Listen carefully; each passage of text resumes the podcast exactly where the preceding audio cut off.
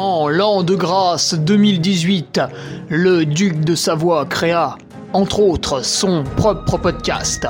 Celui-là même. Depuis, il perdure, traversant le temps comme une épée à deux mains traverse les côtes d'un pourceau. Car, fatigué d'entendre la même soupe servie encore et encore par de vils faquins sur de fades et disgracieuses vidéos YouTube, il dut innover proposant sa parole, parfois grossière, parfois téméraire quelque peu, incisive mais toujours issue d'un vécu, le duc, sur un format plus ou moins long que lui seul décide, en tant que monarque, traite dans son infinie bonté d'une questionnette qui te taraude. Car il est comme ça, notre duc, humaniste, amoureux du vivant, la main sur le cœur, il veille sur son duché. Puisses-tu, ici, passer un bon moment assis en tailleur au coin du feu ou cavalant sur ton fidèle destrier vers de nouvelles aventures. Pose donc cette hallebarde, débarrasse-toi de ton home et nettoie les taches de sang de ce visiteur qui, troublant ta quiétude, s'est vu embrasser le mur afin de savourer pleinement la divine parole. Paix sur terre, mon ami, et allons-y!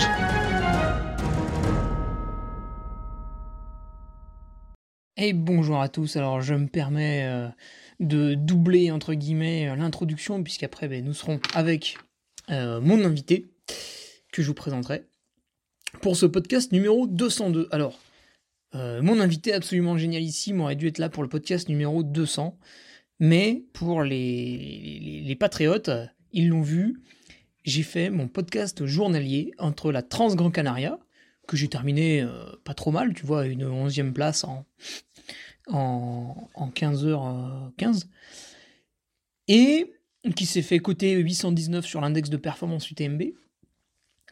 Et donc, trois semaines après, euh, rendez-vous au dernier survivant en Suisse, d'où je reviens, la, cuisse encore euh, meurtrie, où je voulais bah, être euh, ce premier finisher, puisque là, bah, ça y est, on était à la quatrième édition. Eh bien non, toujours pas de finisher, alors j'ai bien été le dernier survivant. En bouclant 21 boucles, j'étais le, le, dernier à rester. Mais euh, ben, je ne suis pas arrivé au quota des 24 boucles qui m'auraient propulsé officiellement premier finisher. Donc j'ai été éliminé, voilà, par une barrière horaire pour la première fois de ma vie. Pourquoi? Ben, J'y reviendrai un peu plus en détail euh, vendredi, justement, sur, euh, sur mon Patreon, avec un très très beau retour, la tour par tour, hein, je vous écris tout. un, il a fait chaud, trop chaud. Et quand il fait chaud, si tu veux, c'est pas compliqué, ta performance elle est dégradée. Sauf que le chrono, en fait, il s'en fout de ta performance. Parce que toutes les 30 minutes, si t'es pas arrivé, t'es éliminé. Donc il fait chaud, il fait froid, il pleut. Euh, bah voilà, tant pis. Tant pis pour toi, en fait. Donc on a souffert de la chaleur, malheureusement. Tandis que quand t'es en course, vu que tu te bats contre les autres, et que les autres souffrent aussi de la chaleur, en fait, il n'y a pas de problème.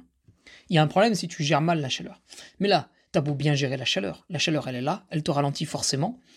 Euh, et du coup, bah voilà, tu te, tu te fais éliminer plutôt que prévu. Et puis, euh, bon, bah voilà, pour être finisher là-dessus, je pense qu'il faut peut-être aussi euh, ne pas envisager une trans Grand Canaria trois semaines avant, même si j'ai pas vraiment ressenti de fatigue. Je pense que quand même, sans ça, euh, la jambe aurait été peut-être plus légère. Est-ce que ça aurait fait pour les 24 boucles? Je sais pas, parce qu'on a quand même beaucoup souffert de la chaleur. Juste pour, pour situer un petit peu, en fait, tu montes à côté d'un funiculaire, et à un moment donné, pendant 10 minutes, la pente est à 50%, dans des cailloux, sans arbres. Et à ce moment-là, t'as chaud, tu vois. voilà quoi. Et nouveau patriote avec euh, Sébastien Kaya qui nous rejoint, j'ai envie de dire. Pour les patriotes, bah voilà, gros hein, ce vendredi. Ils sont déjà régalés d'un podcast quotidien euh, dans lequel j'ai quand même dû gérer euh, un petit mal de genou récalcitrant, une reprise de l'activité un peu poussive, tout ça, pour m'amener au dernier survivant. Puis vous voyez, j'ai plutôt bien réussi. Donc, donc comme quoi, même en ayant un petit souci, on peut, on peut le gommer hein, quand on fait les choses bien. Si jamais vous n'êtes pas patriote et que vous voulez vous abonner, vous avez accès à tout le contenu d'avant. Donc bien sûr, à ce podcast quotidien que j'ai fait, et puis à tout ce que j'ai fait depuis avril 2020. Donc là, je pense que ça peut vous occuper trois bons mois. Il y a aussi le forum, bien sûr, qui est, hein, qui est, sous-utilisé, je trouve. Ouais, il n'est pas utilisé à la, à la puissance qu'il devrait être ce qui est dommage. Euh, le calendrier, où les gens mettent leurs courses. Ah, d'ailleurs, je suis toujours pas allé ajouter mes, mes nouvelles courses. Quelle naze je suis. La carte. Vous pouvez vous situer ou non pour voir s'il y a des gens autour de vous. Puis si vous n'avez pas envie, vous le faites pas. Donc voilà. Et le prochain événement un petit peu sympa sur Patreon, ça va être le week-end au Trail du Lac de Paladru, où j'ai réservé un logement pour 10 personnes. Et pour l'instant, nous sommes 7. Donc s'il y en a trois autres qui veulent se joindre à nous, eh bien ce sera avec plaisir, car sinon le prix de l'hébergement va drastiquement augmenter. Et euh, tu le sais bien, vu que tout augmente en ce moment, ce serait euh, particulièrement malvenu. voilà. Donc voilà, on va peut-être pouvoir y aller pour euh, le podcast qui est, très long et très, savoureux. Avant ça, juste pour dire que j'ai reçu une partie de mes casquettes, donc elles sont en vente sur mon site. Il y a le lien dans la description. Ce sont des casquettes d'une qualité relativement élevée. On n'est pas sur de la casquette promotionnelle. Tu sais, le truc qu'on te donne, tu le prends dans la main, ça fait 10 grammes, ça se plie dans tous les sens, il y a une mousse un peu dégueulasse. La visière, euh, tu sais pas si c'est un enfant de 6 ans qui l'a dimensionné. Non, non, là vous avez un vrai produit avec une petite visière feutrée. Euh, le petit cerclage est, fait en plastique recyclé, le tissu, la broderie réalisée à Annecy, enfin voilà, vous avez un, joli produit dans les mains, et c'est pour ça que je peux pas l'envoyer en enveloppe. Donc je vous demande 7 balles de frais de port. C'est pas, c'est pas pour frimer euh, dans mon 4x4. Hein, c'est, c'est que physiquement, je, dois au moins faire un colis qui va coûter 6,55€. Puisque le colis fait entre 250 et 500 grammes. Et donc, bah voilà, 6,55€ plus le prix du carton, parce que si tu veux, le, le carton, euh, je le chie pas tous les matins. Hein, à un moment donné, euh, là, j'ai fait un peu le tri dans ce qui me restait au garage. Donc certains vont recevoir leur casquette dans des trucs vraiment abominables. Mais après, j'ai acheté des, jolis cartons recyclés, là, dimensionnés. Tu sais, tu peux choisir. Tu as des sites euh, de... où tu peux commander ton carton dimensionné. Et voilà, tu rajoutes encore un bal. c'est une suite de petits trucs. Et à la fin, à la fin, tu fais un ah merde, t'as 30 euros. Mais voilà. Euh, que dire de plus? Bah, place à mon invité que je vais vous présenter dès le début. Là, vous pouvez vraiment euh, savourer ce podcast. Il est, il est pour vous, c'est le 200ème, c'est la fête et on se fait plaisir. Voilà, bonne écoute. Allez, bonjour à tous. Je suis donc avec euh, mon invité Samuel Marafi pour parler un petit peu aujourd'hui de dopage dans le sport, en essayant de se caler un petit peu plus en trail. Alors Samuel, s'il vient intervenir là-dedans dans le podcast gentiment, euh, c'est parce qu'il est médecin déjà, puis du sport en plus, qu'il est intervenant au diplôme universitaire de trail running à Besançon, là où on a vu passer notamment euh, le jeune Nicolas Martin. Et il est médecin référent pour l'équipe cycliste professionnelle BNB Hotel KTM, donc les, les Français qui sont en Continental Pro. Bon bah salut Samuel. Salut. Alors, euh, aujourd'hui, donc, on va faire un tour d'horizon pour le dopage, parce que comme tu le disais les fois où on s'est rencontrés, finalement, euh, mieux vaut en parler, presque même le plus possible, pour que ça ne devienne pas un sujet tabou, pour qu'il n'y ait pas de zone d'ombre. Ouais, bah c'est la première chose que je t'ai dite quand tu m'as sollicité pour le sujet. La première chose, je t'ai dit, le meilleur moyen de rendre tabou un sujet, c'est de pas en parler. Et ben, du coup, le trail, moi, je, suis plongé dedans via mon activité professionnelle dans la lutte antidopage. Et donc, effectivement, euh, je pense qu'il faut en parler. Voilà, parce que dans ton activité professionnelle, donc qui est dans le domaine de la médecine, mais tu interviens avec le programme Quartz, c'est ça? Tu es déjà venu donner un coup de main? Alors non, pas, pas dans le programme Quartz du tout. Moi après, donc l'activité professionnelle, je suis plus dans le milieu du cyclisme à haut niveau. Donc là-dessus, on a le MPCC, c'est un équivalent du programme Quartz. Euh, mais adapté au cyclisme. Mais par contre, après, moi, en tant que médecin, clairement, dans mes fonctions, j'ai euh, pour vocation et pour, euh, pour activité d'organiser la lutte antidopage à la fois ben, dans les athlètes que je suis, mais aussi promouvoir le discours antidopage, ben, on va en parler après, et puis de, de cadrer un petit peu tout ça. Donc, donc voilà. Donc, Concernant justement le trail, on disait que c'est un sport où il y a quand même mm. pas énormément d'argent par rapport au marathon sur route, par rapport à, euh, bah, au cyclisme, où l'ensemble des gens, des coureurs sont professionnels, par rapport à, après on peut extrapoler avec le foot, où là ça devient complètement fou. Mm. Donc on se dit, voilà, le trail c'est un sport, il n'y a pas trop d'argent, donc les gens, bah, il n'y a pas vraiment de, de but pour euh, enfin, se doper, peut-être nettement moins, mais euh, finalement c'est quand même un petit peu touché, déjà parce que chaque année on, arrive quand même à choper un ou deux, hein, malgré qu'il y ait beaucoup de trous dans la raquette. Donc il y a quand même, malgré tout, quelques tricheurs. Bah oui, c'est ce que je te disais aussi quand tu m'as sollicité pour le sujet. Tu m'as dit, ouais, trail, dopage, il faut qu'on en parle. Bah, je t'ai dit oui. Euh, effectivement, le trail, ça véhicule une image qui est un peu sport nature, euh, le fameux euh, esprit trail, on se dit que bah non, la montagne, c'est beau, euh, c'est des gens qui vont boire des bières après, euh, après la fin de leur ultra. Mais euh, est-ce qu'il y a du dopage? Alors, il y a plein d'articles hein, qui circulent, il y a plein d'experts qui se sont prononcés sur le sujet.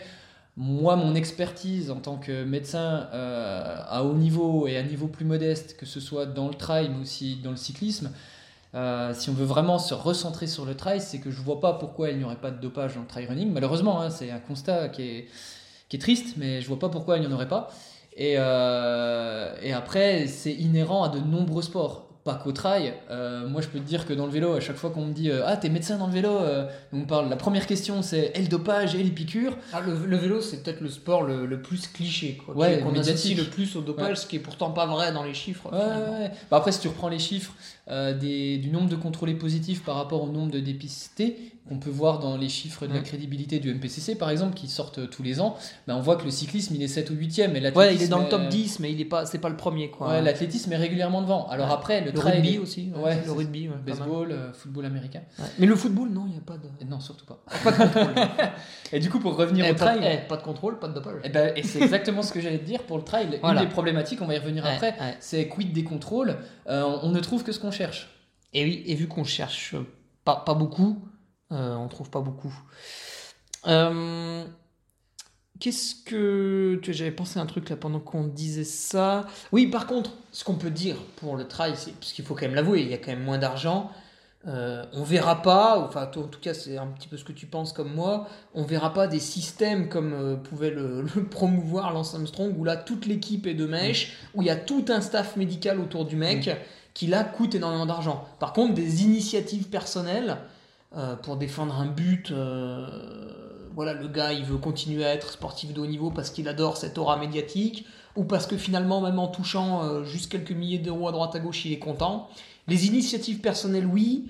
Euh, le très gros dopage lourd organisé, là, t'y crois un peu moins quand même. Ben, en fait, je pense que quand on parle de dopage, souvent on se dit le mec il prend un truc pour gagner. Il y a de l'argent, pas d'argent. Je pense qu'il faut juste remettre en perspective tout ça. Le dopage, c'est beaucoup plus complexe que simplement la performance sportive. Et tu le sais comme moi, euh, dans d'autres sports, à d'autres niveaux, il y a une influence économique. Je suis pas expert là-dedans, j'y reviendrai pas, mais tu le disais, hein, des systèmes organisés par des équipes, par des staffs. Dans d'autres sports, on voit ça, on a vu ça. Il y a eu des affaires. Donc effectivement, dans le vélo, euh, où là, il faut beaucoup d'argent. Mais il n'y a pas que ça. Il y a des enjeux économiques, il y a des enjeux presque politiques aussi pour certains pays. On va pas citer la Russie en ce moment parce que c'est un peu compliqué.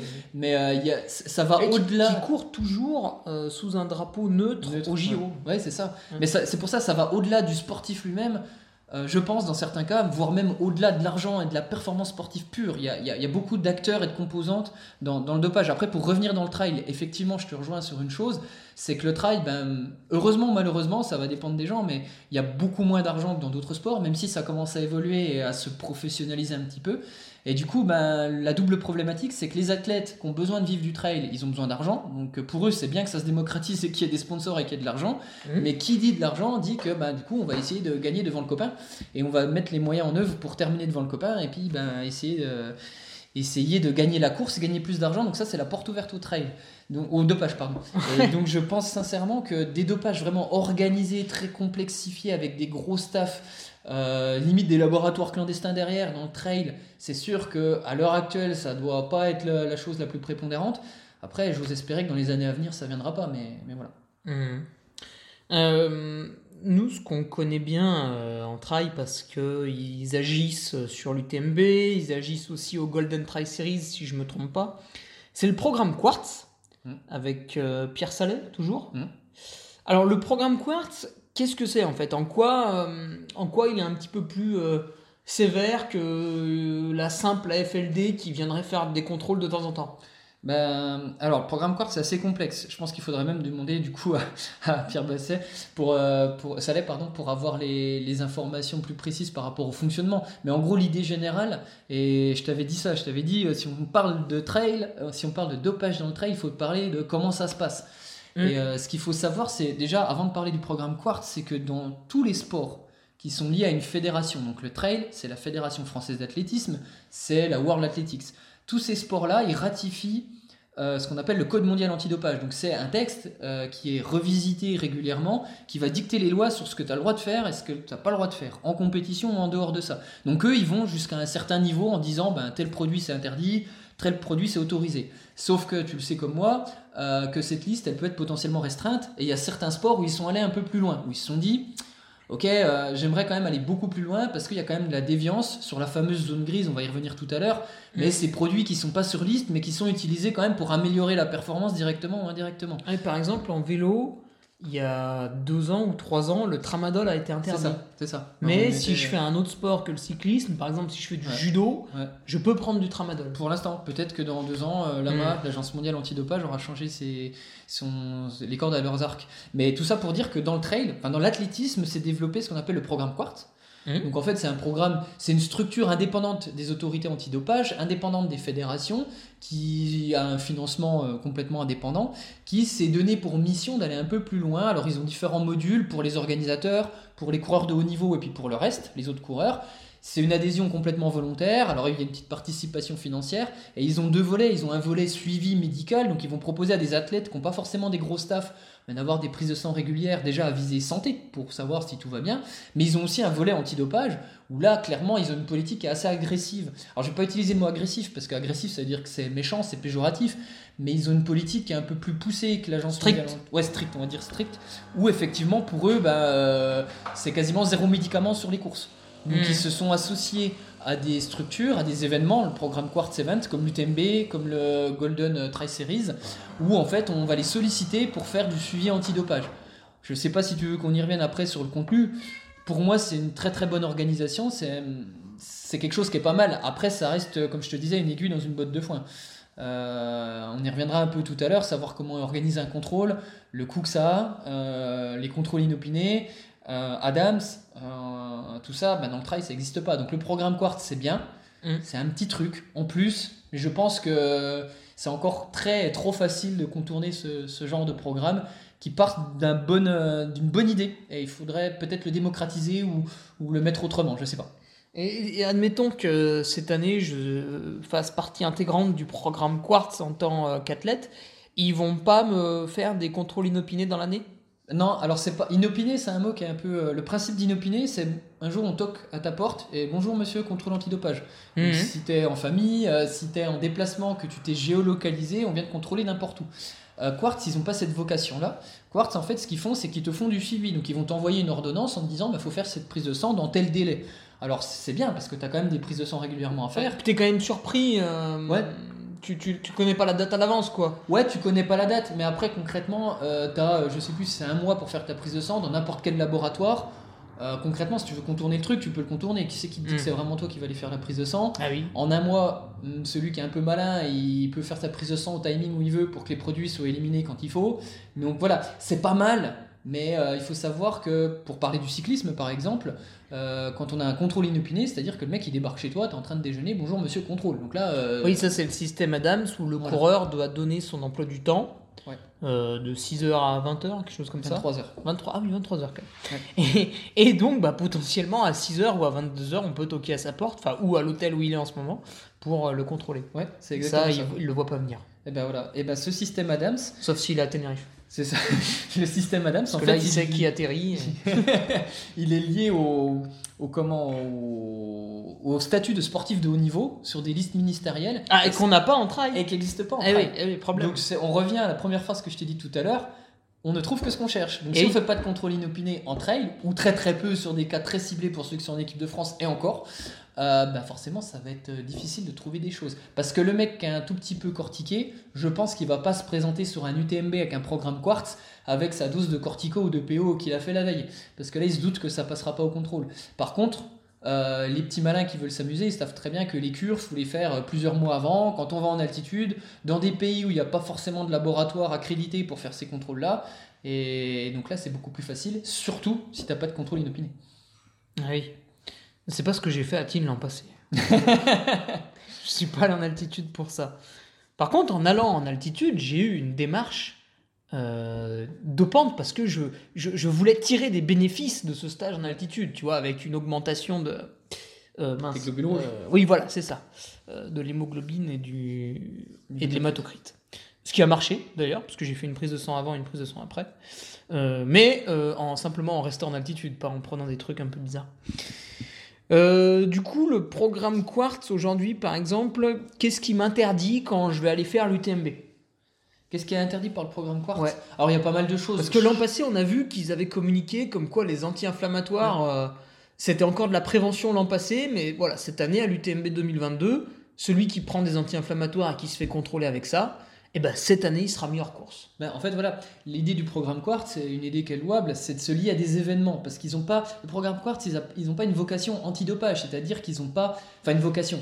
Ils n'ont pas le côté juridique et judiciaire d'aller euh, solliciter euh, l'OCLAESP ou des gens comme ça, enfin tout, tout le côté, tout le versant juridique pour aller faire des contrôles et pour sanctionner quelqu'un. Par contre, ils ont un versant où ils peuvent agir sur la réglementation de course et c'est ce qu'ils ont fait en faisant le programme Quartz Event, où ils vont s'associer par exemple à l'UTMB ou dans la charte où on va signer euh, le petit règlement, là on lit jamais tout ce qui est écrit dans le règlement, puis on met j'accepte en bas, Mhm. et ben là j'accepte les conditions du programme Quartz, et effectivement eux ils vont pouvoir dire, ben toi on te met hors course, on va pas forcément te sanctionner euh, par 4 ans de suspension, de licence ou ce que tu veux, parce qu'ils en ont pas l'autorité, mais par contre ils vont pouvoir te dire, tu prends pas le départ, ou s'il a pris le départ et qu'il y a un contrôle a posteriori, ben t'es déclassé. Il est, il est enlevé du classement. voilà, c'est ça, ils vont pouvoir dire ça, et eux ils vont se baser sur un règlement qui est un peu plus poussé. J'ai pas tous les détails en tête, mais c'est les injections de fer, c'est euh, potentiellement Ah, les antalgiques, oui, peut-être le tramadol, la cortisone, même si ça a changé cette année euh, au niveau de l'Agence mondiale antidopage. Mais il y a pas mal de choses qui, sont, qui ont été rajoutées. Ouais. Et c'est un petit peu plus lourd que le code mondial antidopage. Ouais, ouais, bah, l'idée c'est ça, ouais. Du coup, c'est pour ça qu'ils peuvent agir que sur l'événement où ils sont présents. c'est ça. D'accord. Alors après, rien ne leur empêche, euh, parce que tout le monde a la capacité de faire ça, de dénoncer quelqu'un. À la FLD, à une agence, à une autorité Ah oui, oui. antidopage qui après, ils reçoivent ces signalements, entre guillemets, et ces signalements après, ils sont Et- traités, pas traités. Et, eux vont faire et eux, ils peuvent un, des un contrôles, contrôle des choses, au euh, hasard qui en fait n'a rien de hasardeux. Quoi. Et on a, on a l'exemple, on en parlait tout à l'heure, là, avec Callisto sur l'UTMB. Voilà, mon ami où- Gonzalo. où il a, il a fait son UTMB dopé, il y avait peut-être des datas qui montraient avant qu'il avait des problèmes, mais en tout cas, ce qui est sûr, c'est qu'il n'a pas été contrôlé sur l'UTMB, c'est a posteriori qu'il a été contrôlé. Si, Avec, euh, enfin, il était, il était potentiellement dopé, je sais pas sur l'UTMB, je sais plus, je me souviens plus trop de l'histoire. bah, il est arrivé avec un, un taux d'hématocrite énorme Potentiellement, ouais. au départ. Ouais.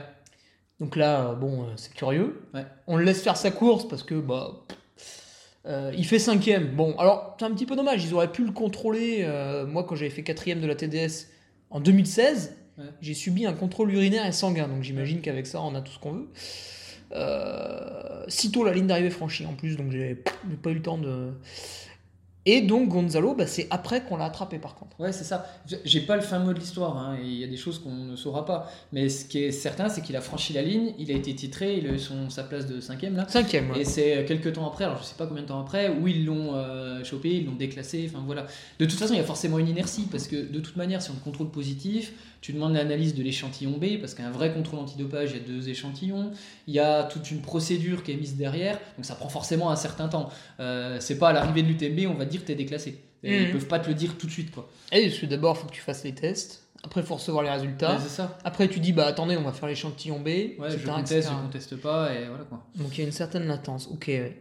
Et du coup, pour rebondir sur ce que tu disais, parce que je t'avais dit, il faudrait qu'on en parle aussi de ça, c'est la fameuse zone grise. Parce que le programme Quartz, finalement, c'est leur champ d'action. La zone grise, c'est quoi? On en parlait tout à l'heure, tu as parlé de l'altitude. C'est Oui. un sujet qui est très intéressant. La zone grise, c'est quoi? C'est. Euh, Il y a la zone rouge. La zone rouge, c'est écrit dans le code mondial antidopage, t'as pas le droit, t'as pas le droit. Tu te fais choper avec cette molécule ou cette méthode, méthode Voilà. bah t'es Je, dopé, t'es je, dopé, je t'es sanctionné. de l'EPO, c'est interdit, on le découvre, j'ai la sanction. T'es sanctionné. Après, il y a la zone grise. Moi, ce que j'appelle la zone grise, ou certains appellent ça le dopage légal, même si j'aime pas cette association de deux mots qui vont pas ensemble. Mais le- la zone grise, c'est je vais prendre un médicament dans un but d'améliorer ma performance. Mhm. Donc déjà, au niveau de l'éthique sportive, euh, ça pose question. Mais ce médicament est autorisé. Et on Mhm. a, moi, j'ai déjà eu le discours de certains sportifs qui me disent euh, ah mais moi je prends ça parce que tant que c'est pas interdit, je peux le prendre. Bah, et Sur non, c'est- t'as- tu vois, par exemple, des fois, ils ont des, des maux de ventre et ils Ouais. prennent un space-fond, un Vogalib, euh, voilà. Ouais. Ça, c'est euh, autorisé, mais ça a une éthique douteuse, quoi, parce qu'on prend un médicament pour pas avoir le problème. En fait, c'est le flou. C'est le flou parce flou, que où c'est qu'on est dans le soin, où c'est qu'on est dans l'amélioration de la performance. Par exemple, ne serait-ce que retarder la fatigue. Bah oui, je fais un ultra, je suis fatigué. Et je fais un ultra, j'ai mal aux jambes. Bah oui, mais c'est normal, tu viens de faire 160 bornes, t'es dans la dernière descente, c'est normal que t'aies mal aux jambes. Oui. Je vais prendre un doliprane parce que j'ai mal aux jambes. Je prends ça pour une douleur. Bah, c'est l'indication du médicament. Il n'est pas sur la liste en compétition.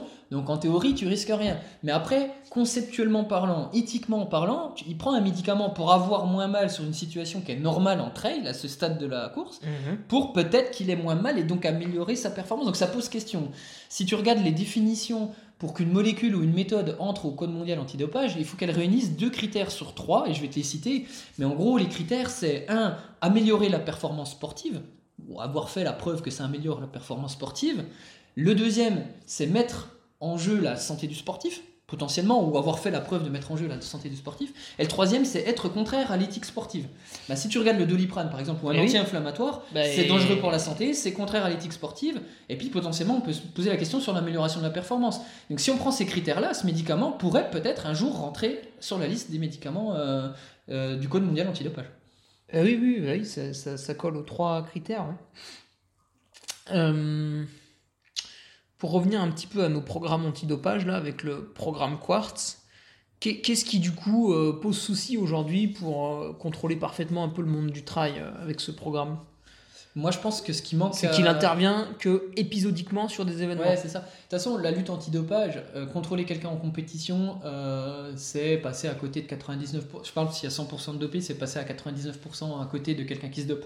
Mm. Euh, sincèrement, le dopage, que ce soit les anabolisants, les corticoïdes, euh, tout ce qui est lié aux globules rouges, que ce soit le PO, les stimulateurs, les inductions de, de tout ce qui est EPO, enfin, on va pas rentrer dans les détails, on n'est pas, on pas en, en intervention de pharmacologie, mais tout ça, souvent, c'est des cures, ça se fait avant, la testo, tout ça. Un mec qui arrive en compétition avec ce genre de molécules, déjà, ça peut être contre-productif pour la performance le jour J, et en plus, il est un tout petit peu intelligent, il va pas faire ça le jour J. Donc, euh, globalement, ça se fait avant, et c'est le problème du progra- programme Quartz, c'est qu'il n'y a aucun caractère inopiné, aucun suivi à distance, et aucun contrôle en dehors des événements sportifs. Ils envoient des prises de sang, comme je t'ai dit tout à l'heure. Ils envoient une prise de sang, mais tu la fais quand tu veux, où tu veux, machin. Enfin voilà. Et oui. Euh, Et, et finalement, celui qui utilise le dopage dans ses blocs d'entraînement, quand tu lui envoies la prise de sang, en fait, il sait exactement comment la contourner. Le petit malin, euh, qui plus est, s'il a un staff à côté de lui avec des médecins véreux, euh, des entraîneurs qui s'y connaissent, ils vont lui dire Attends, tel produit, ça met 3 jours pour s'éliminer du sang. Euh, tu fais ta prise de sang que dans 3 jours ou 5 jours. Ce qui peut pas passer au travers d'un contrôle inopiné qu'on a dans d'autres sports. Mais le trail, tu me posais la question qu'est-ce qu'il faudrait dans le trail Qu'est-ce qui manque? Mhm. Bah, clairement, un, Et il faudrait le système Adams, en fait. Ouais, ouais, il, faudrait, si tu veux vraiment être plus poussé, il faut. Alors, je rentre pas dans le débat déontologique. euh, est-ce qu'on contrôle bien comme il faut Est-ce qu'il y a des pressions économiques derrière au niveau des contrôleurs Parce que ça, c'est encore autre chose. Est-ce qu'il y a des États derrière tout ça Moi, je rentre pas dans ce débat-là, mais juste dans le dépistage, je pense qu'il faudrait qu'il y ait plus d'argent parce que un dépistage, c'est des contrôleurs qui doivent se déplacer et puis il faut les rémunérer ces gens-là. Surtout Mhm. avec le prix de l'essence, maintenant, c'est compliqué. Mais bref, euh, t'as ça, donc ça coûte de l'argent, donc il faut beaucoup plus d'argent, sauf que le trail, ben, il mobilise pas autant d'argent que dans le vélo, que dans le foot, que dans d'autres sports. Première chose. Et deuxième chose, il faut aussi une volonté derrière. Le trail, c'est un sport, c'est triste à dire, mais qui vit avec des structures privées. Et Oui, les parce que la privées- fédération, elle intervient très peu. euh, Très très peu, ouais. euh. Bah, en fait, c'est lié au statut, ce que je te disais tout à l'heure. Au statut, pour avoir un contrôle de géolocalisation, être sur le système Adams, on en parlait, bah, il faut un minimum de, de classement sur les listes ministérielles de sportifs de haut niveau. Sauf que la fédération, euh, il n'y a pas 36 000 trailers qui sont sur des listes de sportifs de haut Il niveau. y en a quelques-uns quand même, non? Oui. Il Parce que par exemple. Alors, il y a plusieurs listes différentes. Et voilà, souvent les trailers, ils sont sur liste, ou en fonction de s'ils sont en équipe de France ou anciens de l'équipe Oui. de France, mais ils sont pas forcément tous soumis à Adams, à la Non, géolocalisation. mais ça, il y en a aucun qui. Il y en a aucun. Et moi, je parle pour la France, mais euh, ça m'étonnerait que dans d'autres pays, euh, il y en ait beaucoup aussi, hein, parce qu'il y a des pays qui voient fleurir des trailers. Euh, donc, En fait, ce qui- ce qu'il faudrait, c'est que dès lors qu'il y en ait un qui chope un contrat professionnel avec une marque et qui gagne, je sais pas moi, peut-être plus de 20 ou 30 000 euros à l'année, ce trailer doit entrer dans le système Adams. ouais. En fait, ça, c'est l'idéal, mais co- comme, je te dis, tout ça, ça coûte de l'argent. Eh oui, Et bah oui. ça, c'est l'idéal. En trail, il n'y a pas énormément d'argent. Je te donne un exemple dans le vélo. Les primes de victoire, il y en a une partie qui est reversée à la lutte antidopage. Donc, c'est-à-dire que c'est les athlètes qui s'autofinancent ça. Le problème, c'est qu'un cycliste, il est pro, il a un salaire qui tombe tous les mois, et euh, quand il gagne ses courses, ça s'appelle des primes. Un trailer qui vit de son sport, il n'y en a quand même pas des masses. Non. Et ceux qui gagnent des courses, c'est des primes, c'est presque un salaire en fait, parce qu'ils vivent euh, grâce à ça. Donc à un moment donné, lui demander de lui-même euh, payer en plus pour son contrôle antidopage, sincèrement, dans le monde, il y a quand même pas énormément de trailers qui ont assez d'argent pour se financer la lutte antidopage. On est Eh, alors, bah justement, combien, combien, tu vois, si demain, euh, pour crédibiliser ma pratique, je veux euh, faire, des, je, je- veux rémunérer un gars, je lui dis, bah voilà, tu, tu viens me voir 3-4 fois dans l'année de manière inopinée. si je veux le faire moi-même de mon propre chef, combien Ouais. ça pourrait coûter éventuellement? Euh, bah en fait, c'est- tu pourrais le faire toi-même, mais tu serais pas dans un truc qui serait hyper programmé et, Et non, juridiquement non. opposable. Je te dis ça parce que Adams ou un contrôle inopiné, comment ça se passe?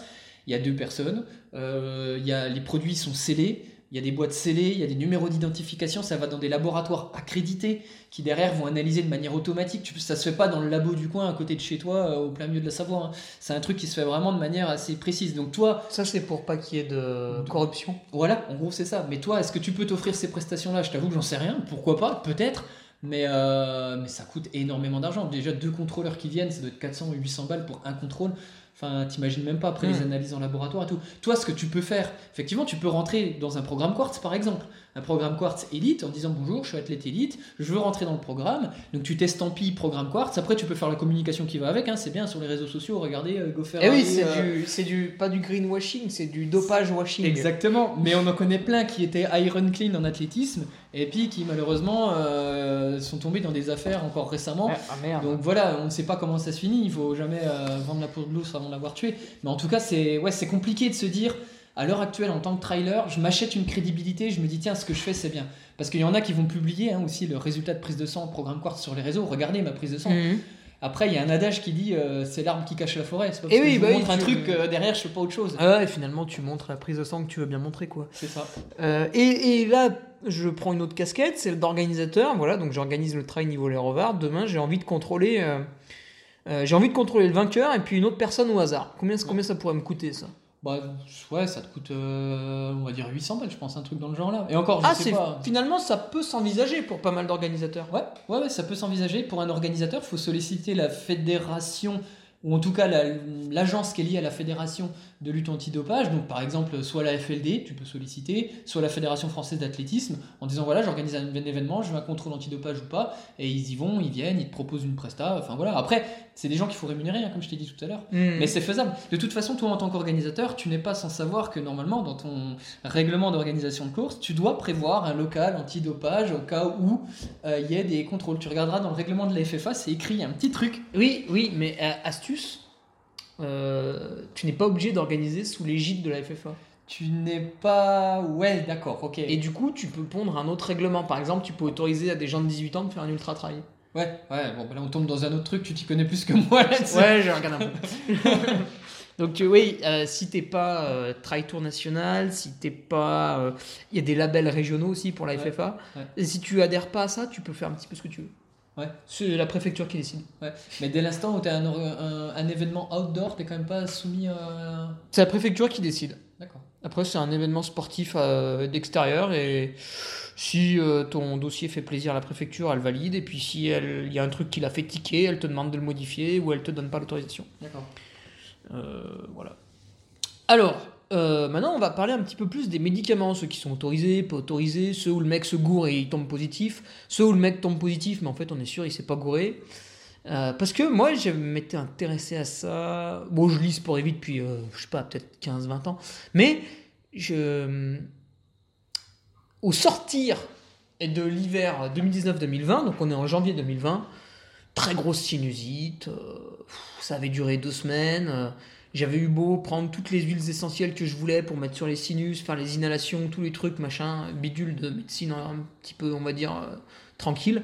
Ça passait pas, ça passait pas, ça empirait même. À un moment donné, j'ai même craché un petit peu de sang euh, au bout de la troisième semaine de sinusite, je crois.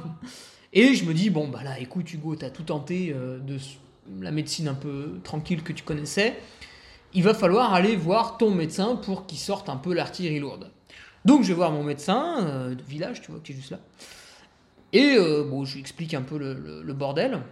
Et il me dit, bah là, ce qu'on va faire, c'est qu'on va mettre trois jours de cortisone, vraiment carabiné, pour tuer le truc, et après tu repars à neuf. Euh, donc je lui dis, bah ok, ok, c'est toi, c'est toi le pro, c'est toi qui sais. Et je lui dis, par contre, là, on est lundi matin, j'ai une course dimanche. Est-ce que c'est embêtant? Parce que là, la dernière prise de cortisone allait intervenir le mercredi midi. Et il me dit, ouais, pas de souci, euh, ça part du corps en 48 heures. Je repars content, je me dis, bah chouette, je serai guéri, en plus je pourrais courir dimanche. Et puis quand même dans ma tête, je me suis dit, ouais, non mais attends, euh, il est médecin, bon, il est très très bien hein, comme médecin, mais finalement c'est pas non plus un médecin du sport, il a pas non plus l'habitude d'avoir des sportifs euh, autour de lui qui ont des petites problématiques avec des compétitions un peu de haut niveau. Donc je me suis dit, bon, euh, il y a peut-être un petit doute, je vais quand même voir si je peux pas trouver quelqu'un qui a un autre avis. Et euh, Fred Bousseau de Trail Endurance Mag m'a donné le numéro de Pierre Salet, que j'ai pu appeler.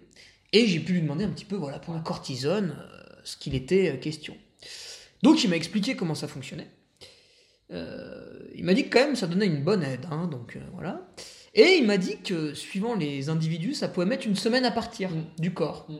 Donc il m'a dit, bah là, si tu cours dimanche, potentiellement, suivant un peu ton métabolisme, tu pourras avoir encore de la cortisone dans le sang. Et s'il y aura un contrôle antidopage, eh ben, il est possible que tu sois euh, contrôlé positif. Donc là, je réfléchis un petit peu, puis il me dit, bon, du coup, qu'est-ce que tu fais? Je lui dis, bah, pff, là, je pense que je peux pas courir, quoi. C'est quand même prendre un risque. euh. Et il me dit, bon, bah voilà, c'est la réponse que je voulais entendre. Ah vois, il m'avait laissé la Ouais. réflexion tout seul. Et, euh, et en fait, là où il avait raison, c'est que finalement, la, la- la course où je devais aller, enfin, il n'y a, jamais eu de contrôle antidopage, il n'y en aura probablement jamais, c'est un trail régional. Mais ça me gênait quoi, de savoir qu'éventuellement ce jour-là, je pouvais avoir la cortisone dans le sang. Et là où j'ai pas eu tort de ne pas aller à la course, c'est qu'en fait, j'appelle mon entraîneur, je lui dis putain, ça fait chier, du coup, je peux pas faire la course. Euh, c'est un peu emmerdant, on avait prévu ça dans le bloc d'entraînement et tout. Et puis il m'a dit, bah, ce que tu fais, euh, euh, le dimanche, du coup, je me suis dit, je vais ravitailler mon frère sur la course. Il m'a dit, bah, ce que tu fais le samedi, tu te mets une bonne charge, je sais pas, tu fais 3 heures de navette, euh, voilà, ça, ça, ça fera un peu comme la course. Effectivement, j'attaque mes navettes. Dans la première heure, je sens que je vais un peu trop vite. Et finalement, j'ai jamais baissé de régime. quoi. Mm. Donc, il y avait un petit, je- j'en avais encore dans le sang, je pense. Ouais, ouais. Voilà. Bah après là, tu, tu soumets un débat. là. Et, et Covid, donc euh, tout ça pour dire Ouais. que si finalement je serais allé me soigner chez le médecin en me disant bon le médecin m'a dit ça se barre en 48 heures c'est bon je peux faire la course dimanche tac je me serais fait avoir Ah bah c'est possible. C'est possible. Bah là, tu- c'est ce que je te disais, tu mets le doigt sur un- une problématique qui est très récurrente, c'est que il y a beaucoup, sans critiquer, hein, parce que c'est un peu ma congrégation quand même, il y a beaucoup de médecins collègues euh, qui sont pas forcément à jour par rapport au code mondial antidopage. Et euh, dès l'instant où tu as un coureur qui est licencié sous une fédé ou qui court sur une compétition qui est agréée par une fédération, bah, il est potentiellement contrôlable et, et sanctionnable par rapport au code mondial antidopage. Après, c'est un flou artistique dans le trail, dans ce que tu disais tout à l'heure, par rapport à l'encadrement de ces compétitions. Je vais pas revenir là-dessus. Mais la cortisone, typiquement, c'est. Bon, je, je savais quand même qu'il y avait quasiment aucune chance pour qu'il y ait un contrôle Ouais, mais la cortisone, c'est. Enfin, de, de paroles de coureur, j'ai encore eu un coureur il y a quelques mois là qui me disait bah, bah, le même exemple que toi, alors c'est plus une bronchite asthmatiforme, peu importe, il va voir son médecin. Et pareil, là, le même exemple, il prend de la, de la cortisone et son médecin lui dit bah tiens, je te mets tant de cortisone aujourd'hui. Et puis en plus, son médecin généraliste lui a dit mais ça tombe bien si tu fais une course ce week-end parce que tu verras, ça pousse. Et ah ouais, non, ah, mais c'est- con cette personne est allée faire la compétition et je crois qu'il y a eu un podium ou quelque chose comme ça. Mais tout ça pour dire qu'en fait, il y a même des médecins qui vont te dire ça. C'est Quand tu tiens ce discours-là, c'est quand même. euh, ouais finalement si t'es coureur et que t'es pas trop intéressé à la question tu te dis bah c'est bon quoi le doc il a dit ok euh, Voilà, c'est ça. je me pose pas de questions quoi j'y vais c'est bon Et la cortisone, depuis le 1er janvier 2022, il y a eu beaucoup Ah. de changements. C'est bien réglementé, beaucoup plus réglementé. Et euh, ouais, il faut faire attention, surtout que les trailers, ils ont tendance à être en compétition tous les week-ends et avec les délais d'élimination des produits, ben, des fois on peut, se, on peut se faire avoir sur un contrôle antidopage. Et tout en sachant que, comme tu sais comme moi, on ne trouve que ce qu'on cherche et s'il n'y a pas de contrôle, ben, il n'y a pas de contrôle. Et oui. Euh, Qu'est-ce qu'on avait eu comme euh, personne dopée euh, à la cortisone? On en a eu pas mal, j'ai noté quelques exemples. Il n'y a pas eu l'italien là qui était Si, si, bah, avant, si, si, si, c'est ça fab- fabuleux, ouais, Lucas Manfredi. Ce qui, ce qui m'a fait un petit peu de peine, puisque j'avais rencontré à l'Ultra Trail Captone en 2019, on avait passé un, un moment sympathique après la course sur la plage. Enfin, on était plusieurs. hein. Et, et euh, bah, Lucas, ouais, malheureusement, il s'est fait prendre à, la cortisone. Alors, je me rappelle plus, je sais plus si j'avais noté ce qu'il ce qu'il y avait exactement. Ouais, je sais plus exactement. Euh, mais- Alors, sachant qu'il était cycliste avant, que- professionnel. Il était avait cycliste avant les années contrôlé, 2010 et il avait été contrôlé sur des cyclosportives Suspendu. italiennes qui sont en général un festival de. Voilà, ça va à une allure démesurée hein, sur la cyclosportive italienne. Je ne me prononcerai pas sur les, les noms italiens. en parce général, Monsieur Ferrari et Monsieur Marafi, à mon avis, on est peut-être mal placés pour parler de dopage. Ah voilà, c'est ça, triamcinolone. Ouais, c'est- Ça, il me semble que ça, on est allé chercher aussi chez la Bahreïn Merida l'an passé, non? Ouais, alors ça, c'est un produit qu'on met en, en- comment, en injection intra-opéra-articulaire en fait. C'est Ah oui. de l'altime, euh, d'ailleurs, qui est plus en vente ou c'est un peu compliqué d'en avoir, mais euh, c'est un produit d'infiltration. Ouais. Et souvent, c'est bon, peu importe, on va pas rentrer dans les produits, mais la cortisone, c'est le problème, c'est que c'est l'élimination. Pour la faire courte, il y a des produits qui sont interdits en compétition et d'autres en dehors des compétitions tout le temps. La cortisone, la plupart des corticoïdes sont interdits en compétition. Que ce soit des comprimés, des injections dans les muscles, des injections dans les veines ou dans les articulations depuis le 1er janvier. C'est interdit en compétition.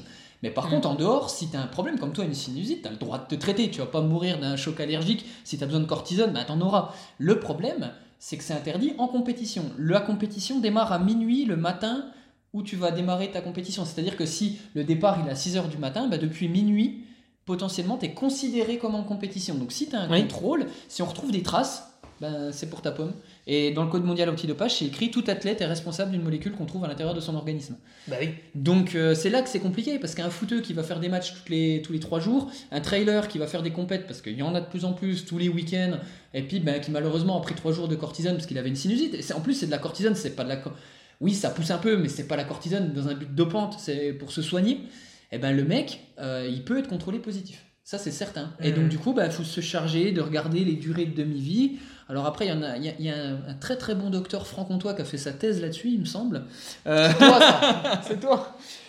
Bah, en tout cas, voilà, pour essayer de regarder les demi-vies d'élimination, mais surtout pour dire qu'en dehors du dopage, bah, la prise de cortisone, ça affaiblit les surrénales, même ponctuellement. Et si le mec il doit se faire opérer parce qu'il s'est pété une cheville pendant la course, il peut avoir des graves problèmes derrière parce qu'il a pris de la cortisone. Donc au-delà du fait que ça pousse un peu, ça peut être aussi dangereux pour la santé. Donc, euh, donc maintenant, il y a des délais. Je sais que nous, dans le vélo, on met les mecs en arrêt maladie, on refait une prise de sang 8 jours après pour être sûr que Ah tout oui, aille oui. bien avant de les autoriser à refaire de la compétition. Et oui, pour être certain qu'il soit. Enfin, que ça soit barré du corps euh, le jour J, quoi. C'est ça. Ok, ouais. Et euh, cette cortisone, ouais, le souci, c'est que tu peux avoir justement des AUT. C'est là que ça. Ouais, au débat, on pourra en parler encore pendant deux heures, mais les AET, donc pour ceux qui connaissent pas, c'est les autorisations d'utilisation temporaire. C'est euh, C'est pas à usage euh, thérapeutique. thérapeutique, pardon. Thérapeutique. Temporaire, c'est en médecine, c'est pour autre chose. Thérapeutique, en fait, l'idée, c'est de se dire, il y a des médicaments qui sont interdits, mais par contre, j'ai une maladie qui fait que je suis obligé de prendre ces médicaments, parce que j'ai une maladie grave, rare, ou j'en sais rien, et je suis obligé de prendre ces médicaments, mais ben, j'aimerais bien faire un peu de sport, qu'est-ce qui se passe? Donc on fait une demande d'AUT auprès d'une autorité qui est nationale ou internationale en fonction de son niveau, et euh, bah, eux, ils vont être chargés de dire, ok, vous avez le droit de prendre ce médicament à telle dose pendant tant de temps, et puis bah, cet AUT va te permettre de dire, ok, toi, tu as telle maladie, donc tu as le droit de prendre de la cortisone, même pendant les compétitions, parce que tu as telle maladie, mais tu dois pas dépasser tel dosage, tu dois pas faire ça, parce que tu as telle maladie qui a bien été étiquetée. Alors les AUT, on pourrait avoir le débat pendant des heures, c'est que... euh, Il y a les AUT de complaisance. Tu, Ouais. tu tousses un peu et paf, t'es asthmatique. alors avant c'était ça, maintenant ça se bride quand même énormément. Il faut des tests pour prouver que t'es asthmatique, puis pas simplement un test respiratoire, il faut des trucs un peu plus poussés. Et puis euh, maintenant il y a des médicaments qui passeraient plus. Enfin clairement la cortisone pour un asthme en France, euh, pour une AUT, ça passerait pas. La problématique c'est qu'il y a certains pays qui ont des référentiels différents et que tu vas pouvoir euh, avoir une AUT pour de la cortisone peut-être en Belgique par exemple que tu n'aurais pas en France. Donc c'est ce qui fait un peu débat dans le monde professionnel de haut niveau, c'est de se dire que pour une même pathologie, tu vas pas avoir le Eh droit oui. à la même AUT. Et donc là, c'est un peu compliqué. euh, en- Et oui, parce que du coup, sur une compétition internationale, tu vas buter sur un coureur en face de toi qui a droit à des choses où t'as pas le droit. Voilà, c'est ça. Et qu'elle a la même maladie que toi. On, on a tout le droit d'être asthmatique. Enfin, ça fait un peu débat. Oui, ils sont tous asthmatiques. Mais euh, enfin, oui, il y a des gens qui ont de l'asthme. Et des fois, la pratique sportive d'endurance augmente euh, la prévalence de l'asthme dans les sports d'endurance. Et c'est étiqueté indépendamment des médicaments, juste en parlant des pathologies pulmonaires. Et oui, en fait, le, le jeune, le jeune enfant, il n'avait pas forcément d'asthme, mais il avait un terrain propice. Ouais.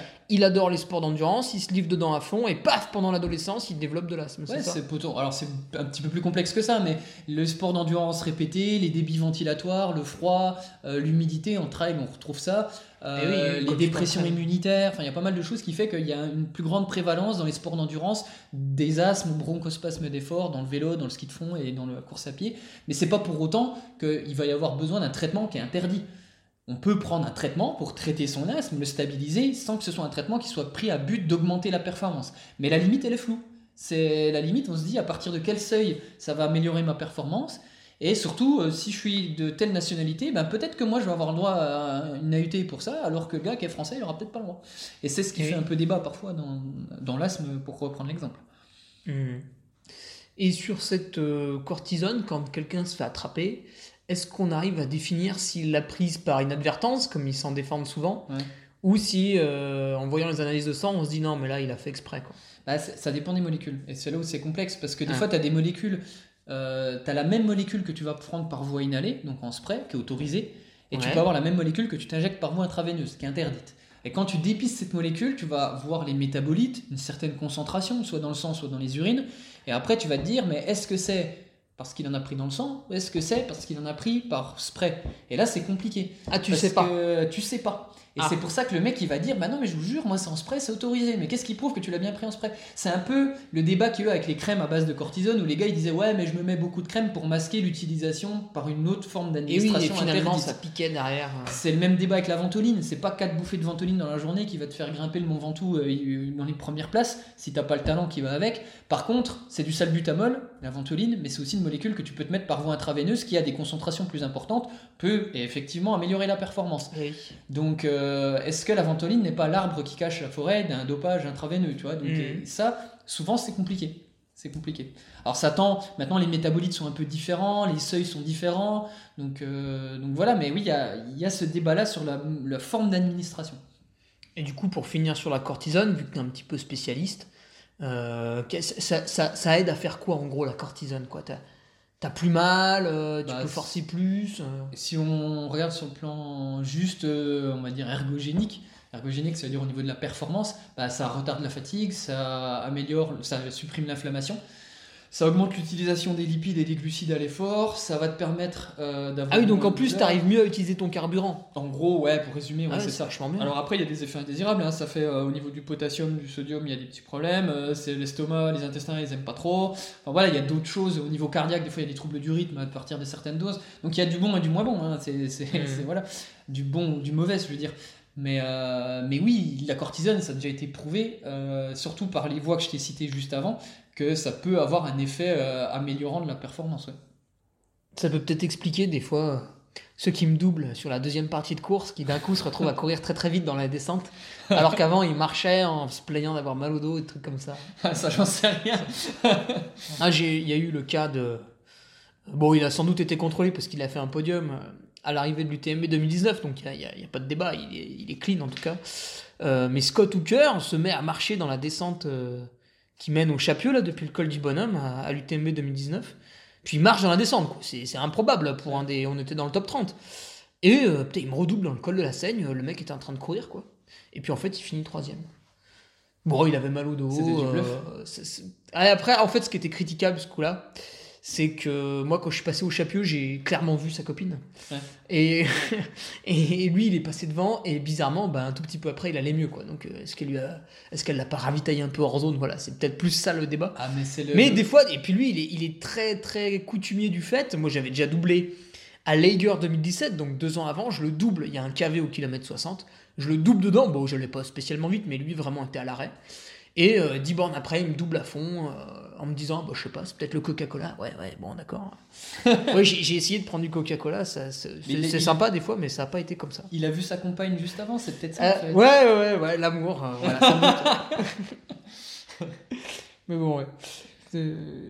Bon, bah, on, a, on a traité le sujet là sur la cortisone, on a tout fait. Bah, je pense que ouais. Ouais, ouais. Qu'est-ce qu'on a pu oublier? T'as les antidouleurs, là, t'en parlais tout à l'heure, mais après, ouais. euh, le tramadol, parce que le tramadol fait débat. Le tramadol, euh, c'est un antidouleur de niveau 2, donc ça supprime la douleur. C'est au-dessus du doliprane, C'est au-dessus du doliprane, c'est un dérivé de morphine, en gros, pour la faire très courte, Mm. et- mais un peu moins fort. Et en gros, l'idée, c'est que ben, il y en a plein qui l'utilisaient pour lutter contre la douleur et puis pour augmenter la performance. Et le tramadol, euh, concrètement, là, c'est autorisé. C'est-à-dire que là, à l'heure actuelle, en trail. Ah, en trail, ouais. Sauf que C'est interdit en vélo, par contre. c'est interdit en vélo, Mm. l'UCI depuis bientôt 3 ans, là ça fait la troisième année, euh, ils ont interdit l'utilisation de tramadol en compétition et ils font des contrôles en compétition. Parce qu'ils avaient, ils avaient trouvé qu'en fait, euh, les coureurs cyclistes, avant que ce soit interdit, prenaient ce qu'on appelle Ouais. le bidon de la dernière heure, c'est ça Qui était Ouais. lui un peu chargé en tramadol et caféine. Ouais, bah, le, le et il devenait un peu débile, quoi. Et il y avait des chutes dans le peloton. C'est ça. L'idée, c'est que le tramadol, ça a aussi des effets psychogènes. Euh, on s'est rendu compte que ça donnait des problèmes de sommeil, des troubles de l'interaction, de la concentration.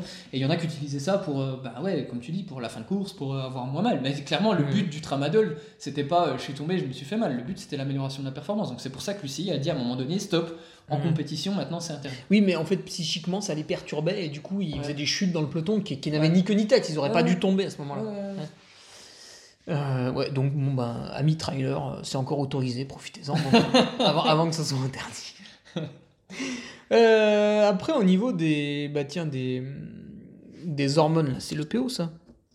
Bah après, t'as fait, fait deux chapitres là, je vois que t'as écrit sur ta petite feuille parce que t'es Ouais, très méticuleux. m'avez mis un peu partout. Mais euh, non, t'as as mis, euh, mis des trucs quand même. euh, voilà, mais bref, euh, hormones, euh, stimulants, tout ça, enfin tout ce dont on entend parler. En gros, je pense que c'est du dopage qui est déjà un peu poussé, sincèrement. Euh, poussé dans quel sens? Dans le fait que. Ah oui, les hormones de croissance, ouais. Tu, Ouais, faut ou- déjà y aller, quoi. Tu trouves pas ça comme ça? Bah déjà, tu trouves pas ça comme ça Tu sais pas trop comment utiliser non plus? Alors là, il faut Tu vas nous connaître, expliquer? il faut connaître, faut connaître l'utilisation. Mais surtout, euh, ça peut avoir des effets indésirables qui sont pas négligeables. Là, pour Eh. le coup, euh, enfin, euh, prendre la testo, c'est rigolo, mais après, ta femme, elle sera moins contente. Je te fais pas de schéma, mais ni de dessin, mais elle comprendra pourquoi. Mais concrètement, il y a des effets indésirables qui sont un peu embêtants pour toutes ces hormones-là. Il y a des dosages, des, des, des- des- des moments particuliers à prendre. Et ben, tout ça, je pense que derrière, concrètement, là, tu peux trouver ça Là, sur il faut un staff, là. Je dis pas qu'il faut un staff, mais il faut être quand même vachement bien conseillé. Souvent, ça vient un peu des pays de l'Est où c'est je connais machin qui connaît machin.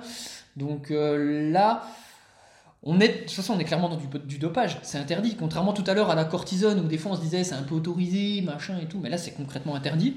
Donc là, clairement, le gars qui joue avec ça, il n'y a même pas de débat à avoir. Et s'il arrive à en tirer vraiment bénéfice, qui fait des cures plusieurs mois avant, qui se fait toper, enfin là, il n'y a rien à dire. Quoi. Le mec, euh, Mmh.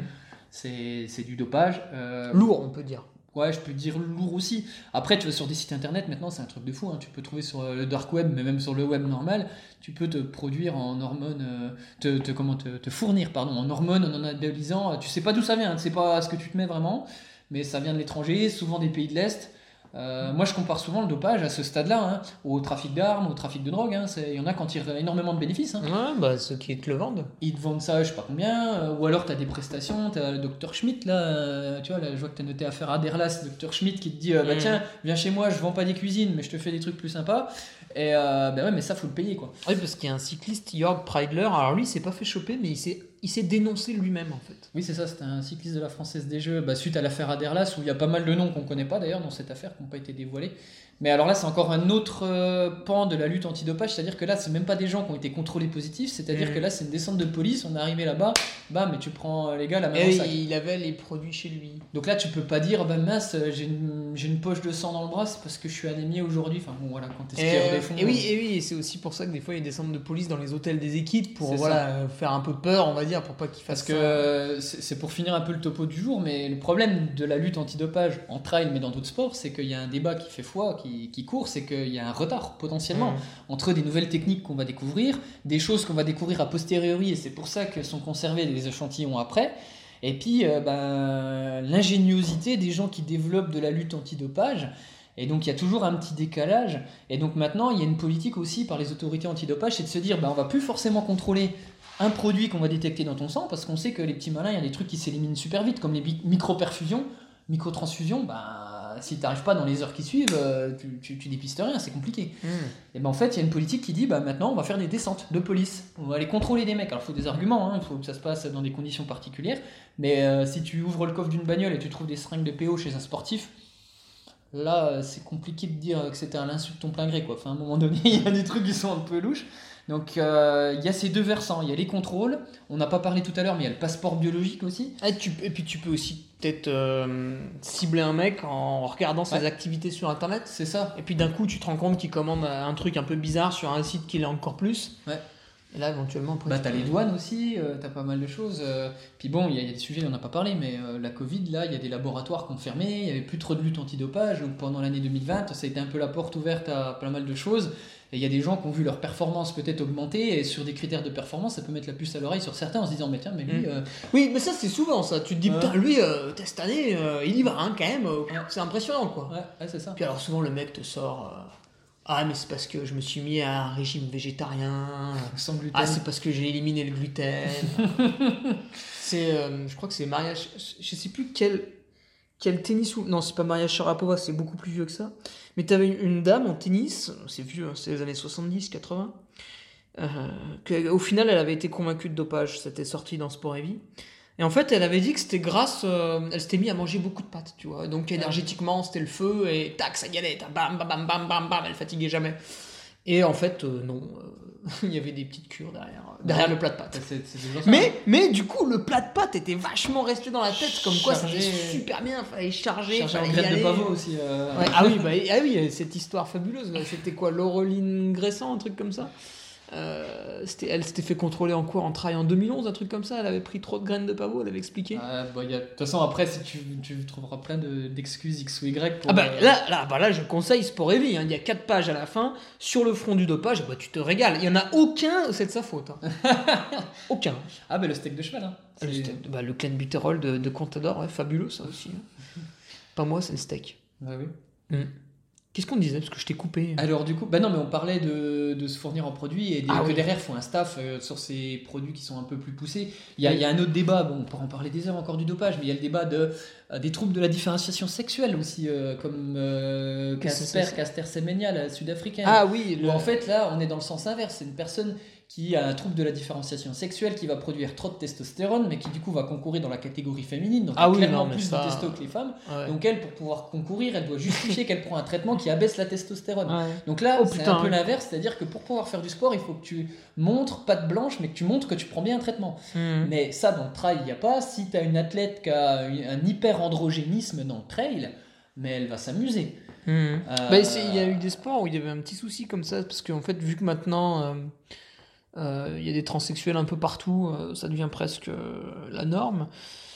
Bon, j'exagère, mais euh, on encourage vachement ça. Il y a, il y a des sports où, ben, en- par exemple, en boxe, il y a un homme qui s'est qui est identifié comme étant une femme, et puis du coup, il, il concourt chez les femmes, puis bah, forcément, il met des cartons à tout le monde. Quoi. Mhm. C'est- Mais bon, ça, c'est pas trop le, le sujet du jour. Ça reste quand même très amusant. Euh, putain, j'avais pensé à un truc en disant ça.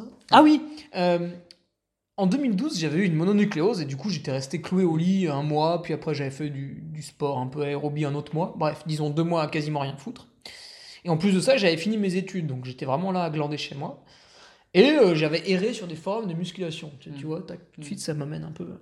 Et j'ai trouvé des super forums, par exemple le forum super physique, où là c'est 100% naturel, les mecs vendent ça et tout, puis bah, tu le vois une fois que tu connais un peu le truc, ils ont des performances qui sont assez modestes, donc finalement pourquoi pas.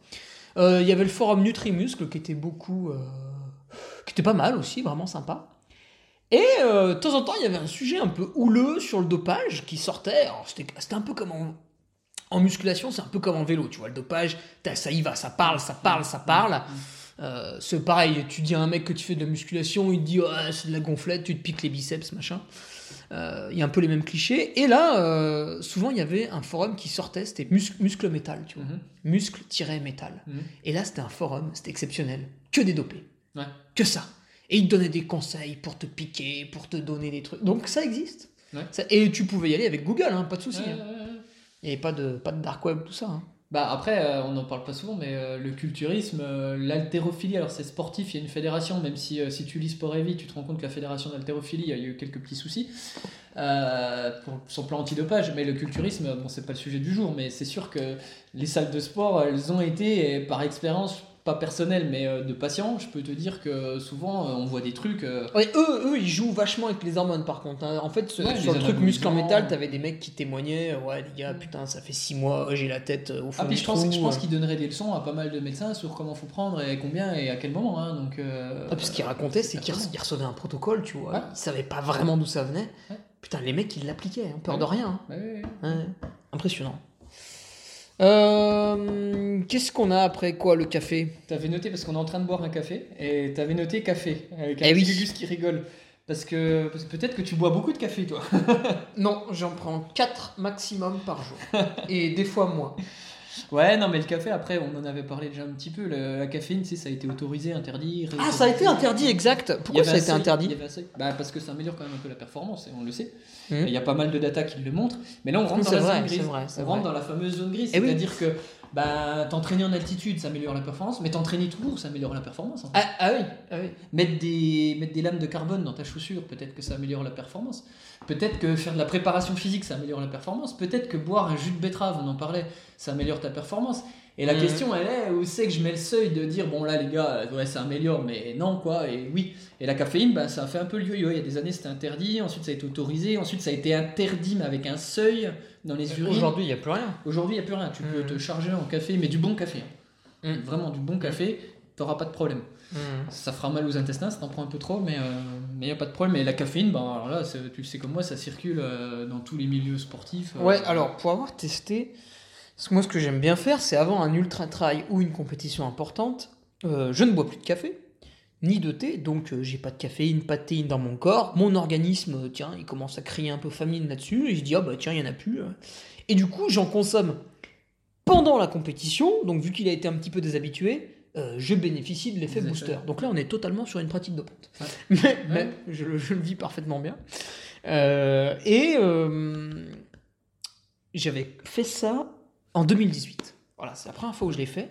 Et j'ai acheté un complément, enfin de la caféine, parce que bon, boire un café sur une course c'est chiant, on te le sert, Mm. il est trop chaud, c'est du soluble dégueulasse, enfin bon, euh, c'est chiant. Du coup, j'avais des petits cachets de caféine. Ouais. Et j'avais acheté ça sur MyProtein, parce que bah, je voulais payer le truc le moins cher possible, voilà. Euh, donc bah, j'ai eu de la merde, hein, forcément. Et en fait, euh, à peine je l'avale le truc, j'ai chaud, je transpire, bah, qu'est-ce que j'ai réussi à faire? Une déshydratation, bravo. Ouais. Et là, depuis, j'ai un complément de caféine, mais voilà, c'est issu d'une filière biologique avec quelques labels, etc. Donc Ouais. plutôt de la bonne qualité. Euh, et j'ai plus ce problème. Ouais. Là, je le prends, je suis pas déshydraté, il n'y a pas de souci. En respectant un petit dosage qui est de euh, un cachet de 100 mg toutes les 3 heures. Voilà, tac, tac, tac, tac. Ce qui fait pas mal sur un ultra au final. euh, Euh, bah, suivant le temps que tu passes, oui, ça peut faire beaucoup, ouais, mais vu que moi j'y passe moins de 24 heures normalement, ça va. Ouais. Ça fait 4 à 8 cachets, quoi, on va dire. Euh, Bah du coup, t'es en plein dans la zone grise. euh, Voilà, tout à fait, c'était pour Tu dire ça, c'était pour étayer ce, ce propos. Mais oui, mais euh, du coup, je- euh, je- le reste du temps, je bois des cafés parce que j'adore ça, Ouais. j'ai- ma petite machine, je vais les chercher chez un torréfacteur, voilà, j'adore le goût, je, je change parfois de, de paquet pour avoir un nouveau goût. Euh, et par contre, quand on arrive à la compétition, tac, je le stoppe en me disant, bah comme ça, je peux ré- ré- réavoir mon effet booster. tu te désensibilises. Voilà. Mais non, mais de toute façon, c'est prouvé. La caféine, ça améliore la performance, que ce soit aérobie ou anaérobie. Il y a pas mal de data qui sortent. Les sport scientists, ils s'amusent avec ça. Ils publient des belles infographies et tout. Donc la caféine, pour améliorer la performance, ça marche. Après, est-ce qu'il faut l'interdire, pas l'interdire? On pourra en débattre des heures. On n'aurait même pas de solution là-dessus, même pas de réponse. Mais, euh, Mm. mais voilà, donc la caféine en ultra, oui. Puis même, il y a un truc, on n'a pas forcément parlé. Là, tu en parles performance.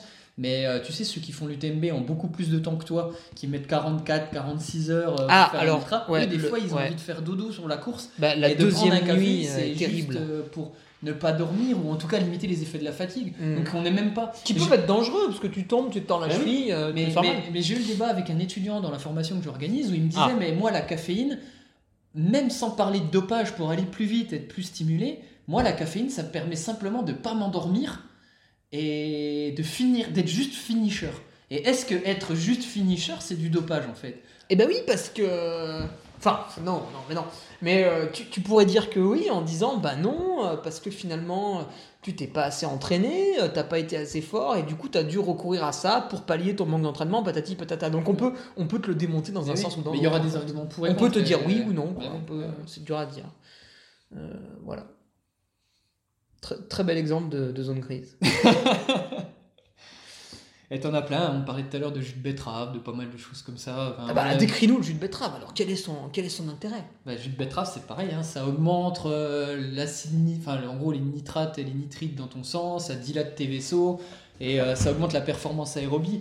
Après, encore une fois, t'as le- t'as ta betterave que tu vas manger toi-même. Et est-ce que Et si j'ajoute de la L-citrulline, ça marche La mieux citrulline, c'est le même, euh, même principe, c'est Ah. c'est pour dilater les, les vaisseaux. Et après, tu te retrouves avec des mecs, des sportifs qui parfois ils ont carrément des piluliers avec eux avec plein de compléments. Alors des fois des compléments qui ont des interactions les uns envers les autres et puis ça marche pas forcément aussi bien qu'il faut. Ah, merde. Mais euh, ça, c'est encore un autre débat.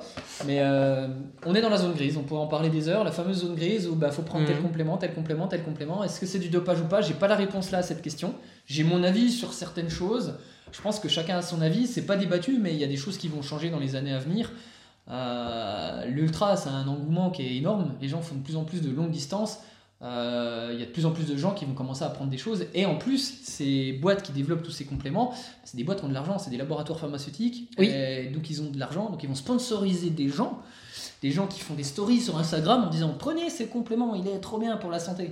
Et donc du coup, tu vois, après, euh, où est la limite? C'est Encore une fois, c'est la zone grise. Hmm.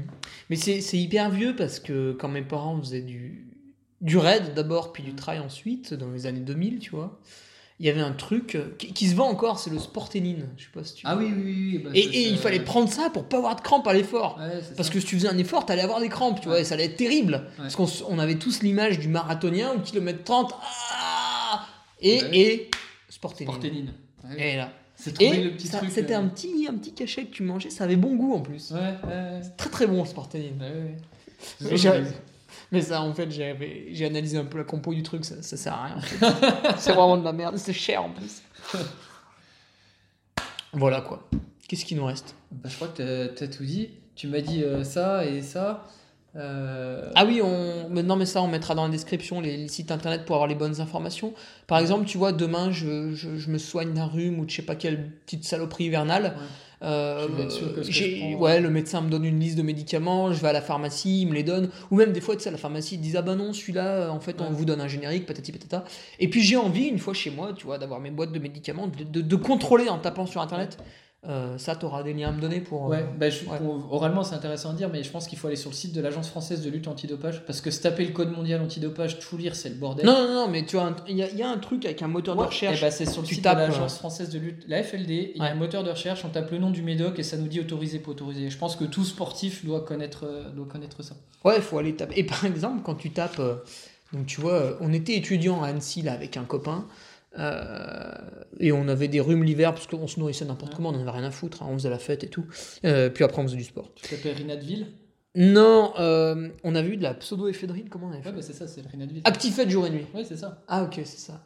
Bah, ça, c'est. Et dedans, il y a de la pseudo-éphédrine, Bah, c'est c'est un marqué sur médicament en notice. vente libre, donc il faut faire attention. Mais Oui, ça oui. contient de la pseudoéphédrine qui aussi, alors à ces dosages-là dans le nez, euh, tu vas pas améliorer ta performance, mais utiliser dans, Non, c'est par un d'autres cachet que avalé. Ouais, ou, voilà, ou, ou par cachet, mais à d'autres concentrations plus hautes, ça peut masquer, ça peut améliorer la performance. Donc c'est interdit, la pseudoéphédrine en compétition est interdite. Mais on- et là, je, je pense que c'est un message à faire passer. Et C'est puis le Actifed aussi- jour et nuit, t'as la pub à la télé, Mais quoi. oui. mais on peut trouver des molécules euh, qui sont dopantes, qui sont sur la liste dans des médicaments en vente libre, en pharmacie, qu'on va vous conseiller pour le commun des mortels. Alors là, le problème, c'est que le pharmacien ne vous le dit pas, le médecin ne vous le dit pas. Le seul moyen, c'est d'aller vérifier sur le site de la FLD. Ou alors, maintenant, il y a des labels sur les compléments comme Sport Protect, je sais pas si tu as déjà entendu Oui, parler, euh, qui garantissent que dans ce produit, il n'y a, pas de- euh, il y a pas forcément de molécules antidopage, mais bon, voilà, il faut, la, faut la vérifier marque, sur la FLD. euh, la marque eFit, euh, AFIT, ils le font Mm. beaucoup, ça a marqué que c'est légal ce qu'ils vendent. ouais. Mm. Enfin, du point de vue dopage. Ouais. Euh, un autre truc que tu peux acheter en pharmacie, c'est le gin Corfort. Ouais. Et là, il y a pas mal de cyclistes qui se sont fait choper à ça. Ouais. Mais ça améliore que dalle, ça. Bah, au dosage pour euh, les jambes lourdes, non, mais après il y a des, il y a des datas, euh, alors je les ai pas en tête, j'ai pas les articles en tête, mais il y a quand même des datas qui disent qu'au niveau performance, surtout aérobie, ça peut améliorer des choses, Mm. donc c'est pour ça que c'est sur liste. Non, fait. mais c'est un truc, tu peux l'acheter en pharmacie comme ça. C'est ce que je te disais. C'est le problème. T'as t'as des médicaments, c'est pas parce qu'un médicament est en vente libre qu'il est tout à fait euh, safe, ouais. qu'il est safe au niveau antidopage, mais qu'il est safe aussi pour la santé. C'est encore autre chose, parce qu'on a parlé, on n'en a pas parlé, mais les anti-inflammatoires, dans cette fameuse zone grise, Eh oui. euh, ça c'est couramment utilisé en trail. Il y a énormément, je lisais encore une étude là en ultra-endurance, il y a des données qui montrent que jusqu'à 30 à 60% des gens en avaient recours. Ah, quand même. Outre le fait qu'on peut se dire est-ce que ça améliore pas la performance, ça peut donner des graves problèmes rénaux et musculaires. On a des, des exemples de rhabdomyolyse, bon, c'est des mots qui sont compliqués, mais de problèmes de reins et, et intestinaux là-dessus. Et puis en c'est catastrophique. En plus, quand t'es en, dans un ultra, euh, t'as envie de pisser, tu t'arrêtes de pisser, c'est forcément au moins jaune, tu vois. Ouais. Et ça limite, ça tire un peu sur le marron Ouais. parce qu'il y a l'effort, parce qu'il y a la fatigue. Et du coup, tu vois pas que c'est à cause de ton médicament. Bah oui, c'est ça. Euh, ouais, donc pour finir sur le, sur le Gym Corps il y avait Aurélien Collet là, qui, est un, qui un bon trailer. Là, je sais plus s'il est, s'il est encore aucun. Il s'était fait choper en VTT avec ça parce qu'il avait mal à un genou, il l'avait mis un peu sur le genou, tac, et puis après il avait pu faire sa compétition.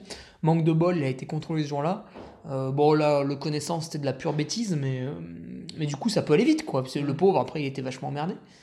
Mais après, là, pour que tu dises, euh, faut, les gens aussi ont classifié assez rapidement un contrôle positif en disant ah c'est un dopé et tout. Ah, je pense aussi qu'il y a ouais. des gens qui potentiellement Il y a le classement du dopage. Ouais, mais il y a des gens potentiellement qui ont pris un médicament pour se traiter et puis bam bam merde ça contenait une molécule. Ouais, qu'ils ont pas. fait gaffe. euh. Moi je sais qu'il y a pas mal de. Moi j'ai des jeunes dans mon staff, dans mon effectif, qui me demandent à chaque fois, ils me disent t'es sûr que c'est bon, machin. Enfin voilà, ils ont, ils ont pas envie. Ah, euh, parmi tes cyclistes Oui, Mm. oui, oui. Ils disent, Mais c'est normal d'avoir ce comportement. Ouais, parce que les mecs, ils- psychologiquement, ils savent que faut faire super gaffe. Quoi, Ouais, c'est ça. Ouais. Et mais tout ça pour dire qu'un pour moi, et ça c'est une réflexion qui est uniquement personnelle, mais pour moi tous les sportifs sont plus ou moins éclairés sur des choses qu'ils doivent prendre ou pas prendre, et tout sportif est responsable des, des métabolites ou en tout cas de ce qu'on trouve dans son corps. Et donc je pars du principe qu'un sportif de haut niveau, qui a de l'expérience depuis des années, chez qui on trouve une molécule interdite et puis qui va te sortir le fameux ah bah je savais pas. Ouais, mais c'est là où tu as un gros souci en trail. Ah, C'est ce qui fait aussi un peu la magie du truc. Mm. C'est que tu as des mecs qui se mettent à- aux courses nature, au trail, tout ça, et qui sont jamais passés par le giron fédéral, euh, que ce soit en, en FFA ou dans d'autres sports. Et du coup, ben, t'as- tu, tu peux être passé totalement à côté de cette culture de l'antidopage, Ouais. et tu arrives sur ta course et tu as pris un médicament parce que t'étais pas bien la semaine d'avant, euh, tu faisais ça depuis tout petit parce que ta grand-mère te disait qu'il fallait prendre ça, et puis voilà, t'es contrôlé positif et c'est la merde. Tandis que, bah, moi, mon exemple, c'est que j'ai été cycliste dans mes années cadets, je faisais les Coupes de France avec le club euh, VTT de Chambéry, et euh, l'entraîneur faisait une intervention chaque année euh, pour parler justement du, du dopage, et que surtout, fallait absolument rien prendre. Fallait lui demander avant, puis après, bien sûr, lui, il demandait au médecin si c'était bon, etc. Ouais. Puis là, tu pouvais. Mais il- on, a- on avait une petite. euh, on, peut, on peut appeler ça une formation, quoi. Et tous ceux qui étaient un peu dans des clubs ont eu ça. Mais le gars qui se met au trail, parce que putain, c'est vachement sympa, finalement, il faisait de la rando depuis tout petit, puis il y a un copain qui lui a dit Ah bah viens, là, il y a un 25 km, accompagne-moi. Puis le gars, en fait, il a un potentiel de ouf, il finit sur le podium, mais ça, ça se voit souvent. Bah, euh, lui, par contre, il est passé à côté de toute cette information. Bah oui. Et du coup, ça peut faire une belle conclusion, mais en fait, en gros, c'est ce que je te disais au tout début, c'est que le meilleur moyen de le rendre tabou, le dopage, c'est de pas en parler. Et je suis, j'ai Mm. l'intime conviction que c'est des sujets dont il qu'il faut évoquer dans pas mal de structures. Et c'est vrai qu'il y a très peu de structures fédérales ou de clubs ou même de teams qui se créent. Nous, on a le centre de formation Annecy Trail Running, où en fait, c'est un sujet qu'on euh, on en débat avec les jeunes. C'est des jeunes qu'on prend, qu'on forme pour qu'ils deviennent des futurs euh, trailers plus ou moins élites, on verra. Mais l'idée, c'est de se dire, mais il faut leur parler de dopage, il faut leur expliquer ce que c'est, comment, qu'est- qu'est-ce qu'ils peuvent faire, qu'est-ce qu'ils ont le droit de faire, pas le droit de faire, et, toute euh, l'éthique qui est autour de ça. Et tu as complètement raison, c'est le rôle de la Fédé, mais le trail, c'est un sport qui est tellement indépendant de la Fédé, tellement personnel, qu'il y a des gens qui échappent à l'information. Ouais, Mm. un- tu peux arriver un peu comme ça, quoi, dans le trail, tu vois, sans avoir pratiqué de compétition avant. Mm. Et souvent, c'est même un peu, des fois, bon là, c'est plus du dopage, mais c'est un peu le problème de certaines personnes, elles se mettent au trail à 30 ou 40 ans, tu vois, puis elles avaient jamais fait de sport avant, et du coup, elles arrivent dans une compétition, puis tu sais, elles ont pas vraiment le goût de, de battre l'autre, etc. Parce que quand t'as fait du sport jeune, Mm. à 15 ans, franchement, sur la ligne de départ, le mec à ta gauche, Ouais. c'est l'ennemi. Ouais, ouais, C'est plus ton pote. hein. Faut le battre, quoi. Et du coup, tu mets en place toutes les stratégies. Tu pars un peu derrière lui pour essayer de le niquer sur le premier virage, enfin des trucs comme ça. quoi. En tout cas en VTT. Ouais, ouais, ouais, ouais.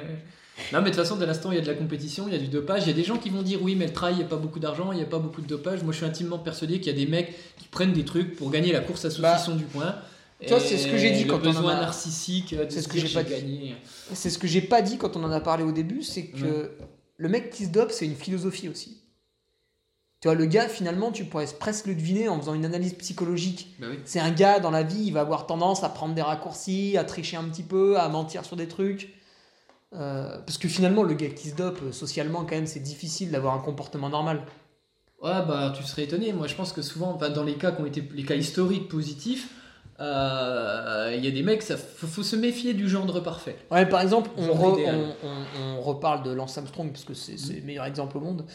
Euh, tu vois, le gars, toutes les interviews des mecs qui l'ont côtoyé, putain, c'était quand même quelqu'un de vachement froid. Alors Lance Euh, Armstrong, tu, il y a, tu- il y a- tu il y a partais pas... en vacances avec lui à boire des bières sur la plage. quoi. Non mais Lance Armstrong, il n'y a pas que le personnage, c'est tout un système, c'est une organisation, c'est une pression Ah, c'était bien foutu, psychologique, euh, voilà. Non mais ce que je veux dire, c'est que là, ça allait bien au-delà de, de Ouais. simplement le mec qui fait son petit truc dans son coin. C'était vraiment un truc Mm. qui faisait partie de ce système-là. Pour les athlètes qui se dopent de manière complètement isolée, euh, il n'y a pas de comportement... euh, D'accord, ah ouais, moi, prévisible, je- je pense. ah ouais, Faut- moi, j'aurais plus tendance à dire euh, que le gars, tu, vu la mentalité qu'il a, tu peux le cerner. Et Bon, j'ai pas cité les noms, mais tous ceux qui se sont fait un peu attraper et que, que je connais, en général, c'est des gens, bah, déjà, c'était pas mes amis, et euh, c'est des gens, t'avais du mal à aller vers eux, à discuter normalement, à faire des blagues et tout, quoi. Mais peut-être que dans le trail, si tu mets Pas vraiment des bons vivants. antidopage euh, très très très poussés, un peu mieux organisés et tout, tu serais étonné de voir les gens qui se présentent plus à certaines compétitions, bizarrement. Eh, ouais, ouais, ouais, bah ouais. Parce qu'elles sont ou j'en sais rien. Ou des gens qui bizarrement se mettent à la retraite sportive du trail parce qu'ils sont un peu trop vieux et blablabla. Ils ont Et paf, il fait des cyclosportives. Et voilà. Alors pour l'instant c'est dans l'autre sens. C'est un ancien cycliste ouais. qui se dit bon bah merde je peux plus exceller dans mon sport, je vais me mettre au trail. Ouais. Puis on verra. Ouais, j'ai été euh, à Montauban, à Blagnac, euh, putain, je me suis fait un peu choper, euh, tiens, je vais faire de la course à pied maintenant. Ouais, ils sont bien connus. Ok, ouais, bon, bah ça, mais est-ce qu'on a fait le tour? Est-ce qu'on est bon?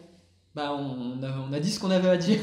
on pourra refaire peut-être le même truc dans deux ans. Il y aura des choses qui auront changé. Déjà au niveau des, du code mondial antidopage, puis peut-être, euh, j'espère pas, mais euh, des têtes qui tombent.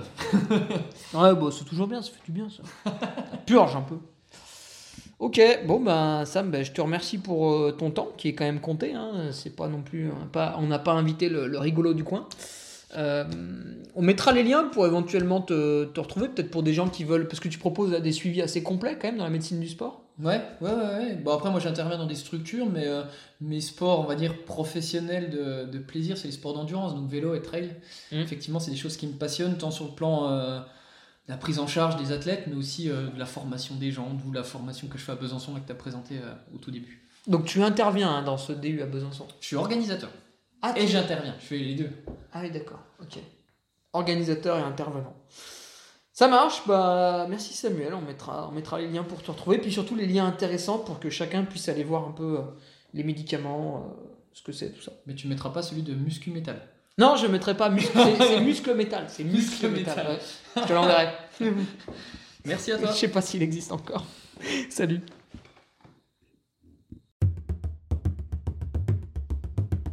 Tu viens d'écouter le podcast du Duc de Savoie. Si tu souhaites approfondir avec de pertinents articles d'éminents spécialistes, rejoins le Patreon. Tu feras ainsi partie en tant que fidèle patriote de la très prestigieuse Duke Army. Si l'humour est ton leitmotiv et que tu n'as peur de rien, viens sur l'Instagram. Si tu veux espionner le Duc, car tu es vil et sournois, son Strava est également à ta disposition. Enfin, si tu es vieux, presque sénile et ou débute dans les réseaux sociaux, contente-toi de suivre sa divine page Facebook, les liens sont dans la description, que Dieu te garde, et à la semaine prochaine